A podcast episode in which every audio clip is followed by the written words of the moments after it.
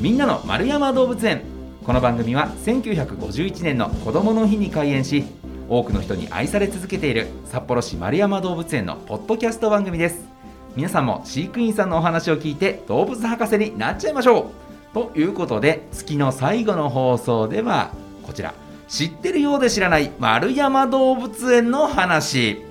さあ毎回丸山動物園の裏側のお話を伺っております。今回お話ししてくださるのが飼育展示係長の朝倉拓也さんです。朝倉さんこんにちは。はいこんにちは。よろしくお願いします。よろしくお願いします。さあまずはね朝倉さんの飼育展示係長さんということですけれども、はい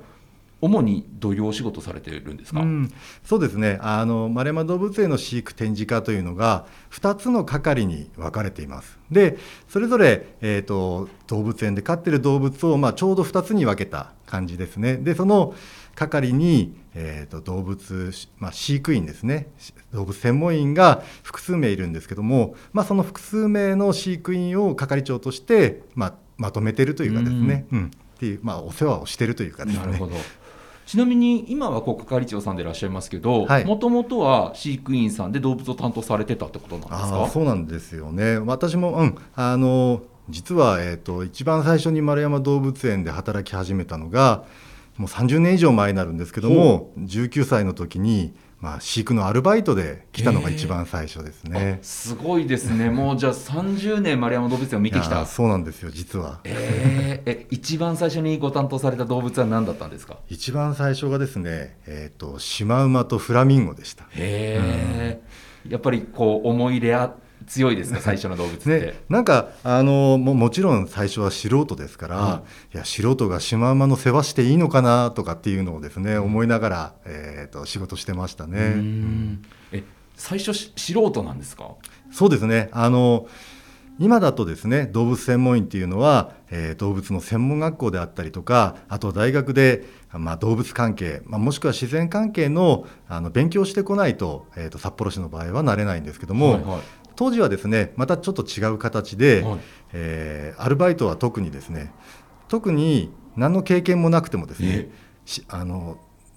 動物園入りたい飼育員になりたいぞと思ってたですねあの連絡して、えー、まあ空いてればというかあの、まあ、来ていいよと言われれば働くことができたんですね。すごいですね。えじゃあそれでじゃあもう動物好きでこう飼育員さんになりたいぞっていう思いをもともと持ってらっしゃったところですか？そうですね、まあ、あの小学校の頃からやっぱり夢だったんですね、はいはい、飼育員になるのが。で動物園に手紙を出して2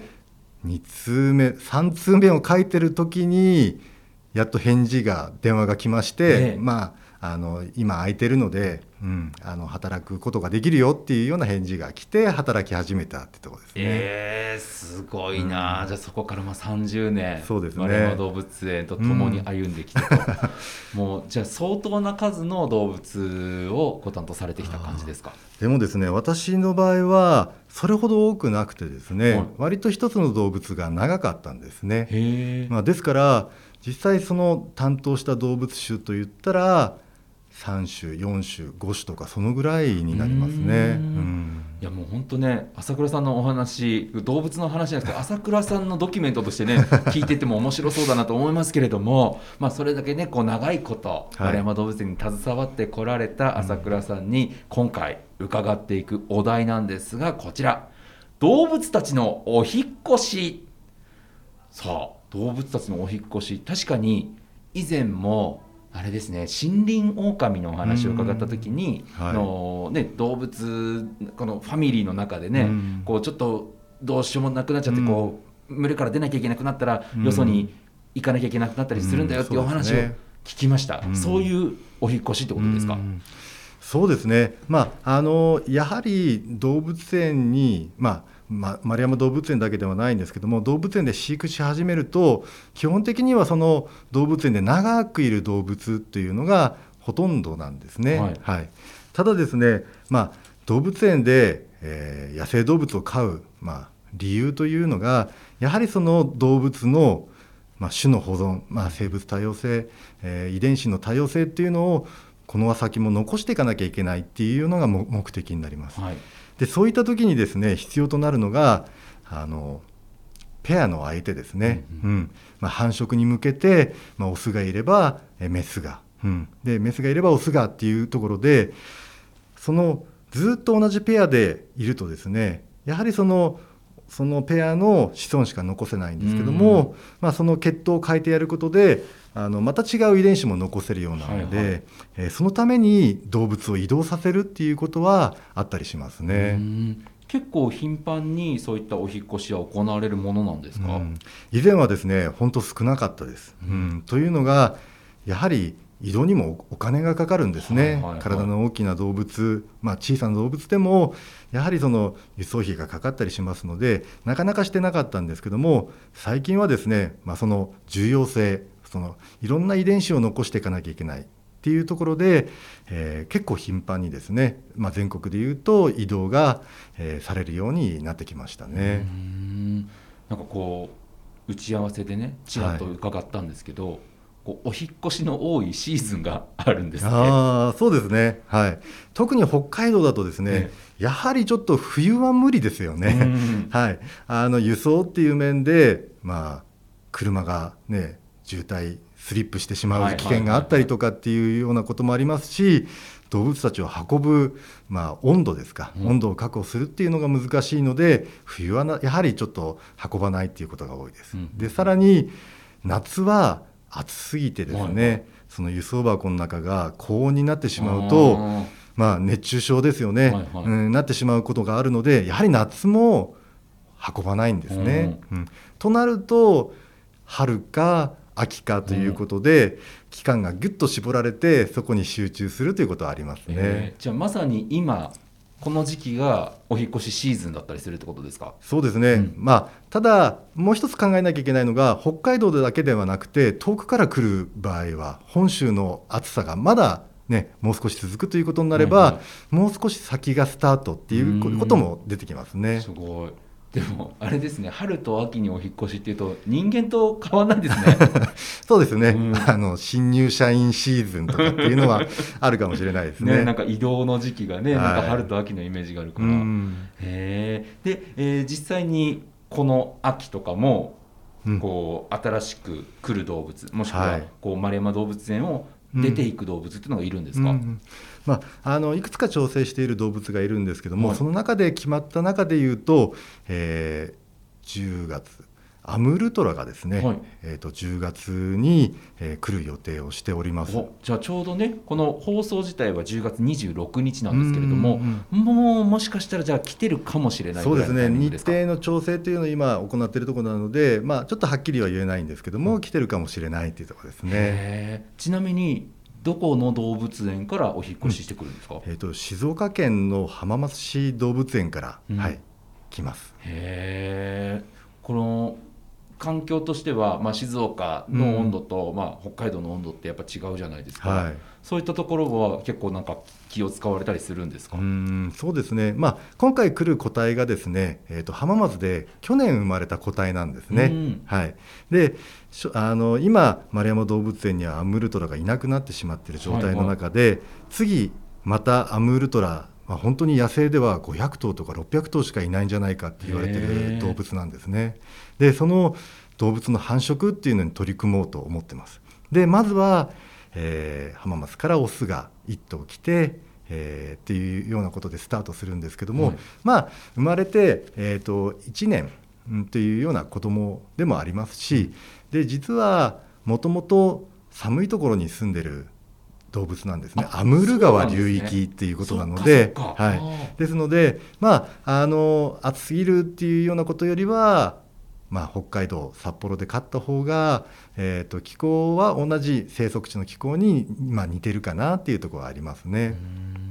じゃあしばらくはこう1頭今回お引越ししてくる1頭を飼育しつつ、はいうん、またおいおい、うん、このパートナーになるそうですね。虎をこうお引越しさせようかなと、はい、そうですね。じゃあ今回こう浜松から、まあ、お引越ししてきますよね、うん、ってなるとこうなんか例えば野球のチームでいうとね、うんうん、あの移籍金が発生したりとか、別の選手とトレードしたりみたいなのありますけど、うんうんうん、そういったようなことになるんですか？そうですね。あのあのそうですね。いろんなやり方があります。で今言ったトレードみたいに交換っていう場合もあるんですね、はいはいはい、うちの動物とそちらの動物を交換しましょうというようなことで、えーと、新しい動物が来ることもあります、はいはい、うん。まあ、ただですね今回は、えーと、ブリーディングローンという、えーと、契約方法がありまして、はい、えー、それで、えー、浜松市動物園から借りるというような形になりますね。レンタル遺跡みたいなことですね。そうですね、まあ、ただ、えーと、ただ展示するためということではなくてブリーディングローンの場合は繁殖を目的とした貸し借りということになります。もともとやはり飼ってる動物というのはその飼ってるとこの財産なんですね、うんうんうん、丸山動物園だと札幌市の財産ということになります、うんうん、でその財産を他の動物園にねあのただで渡すということはもちろん自治体同士で他の自治体の利益になるということで渡せる制度もあるんですけども、はいはい、まあ、その繁殖に限ってはもっと広くやり取りしなければ、えーと、ペアリングであったりとかっていうのがなかなか難しい中で無償で繁殖のために貸し出しましょう借りましょうというような契約を結ぶっていう制度ができてましてそれがブリーディングローンっていうようなあの名前で呼ばれているものですね。えこれはもう最近の仕組みなんですか？いやこれはですね本当にもう動物園業界昔からある制度ですね。いやでも確かにねなんかこうどうしてもまあ、市でやってるところとかだと税金で、ねこう買ってる動物たちだから、そうそうね自由に行き来っていうのは難しいから、非常に柔軟性のあるそうですね。仕組みですね。はい、あのその動物動物によっては繁殖可能な期間が例えば2年3年しかないとかそういう動物たちもいます。でチャンスを逃してしまうともうずっと繁殖させないままで飼育しなければななくなったりとかするんですね。でそういう時にこの制度を使って貸し借りすることによって次の世代を残せたりとか。で実はこのブリーディングローンにも契約という名前がついている通り例えば子供が生まれた時はどうしましょうとかですね、そういうことも決められてまして、まあ、よくあるのが、えーと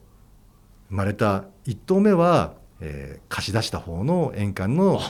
所有になりますよなるほど2棟目は、えー、借りたこちらになりますよとかっていうのも決められてまして、うん、まあそのあのただ貸してっていうことだけじゃなくて子孫に関してもその、まあ、財産としてもまた新しい個体が増えたりっていうようなこともありますね。すごいな本当まさに知ってるようで知らない丸山動物園の話ですね。うん、へえ。じゃあいずれはこの今回来るアムルトラも帰っていってしまうかもしれないということなんですかね。そうですね、まあ、それが、えーと、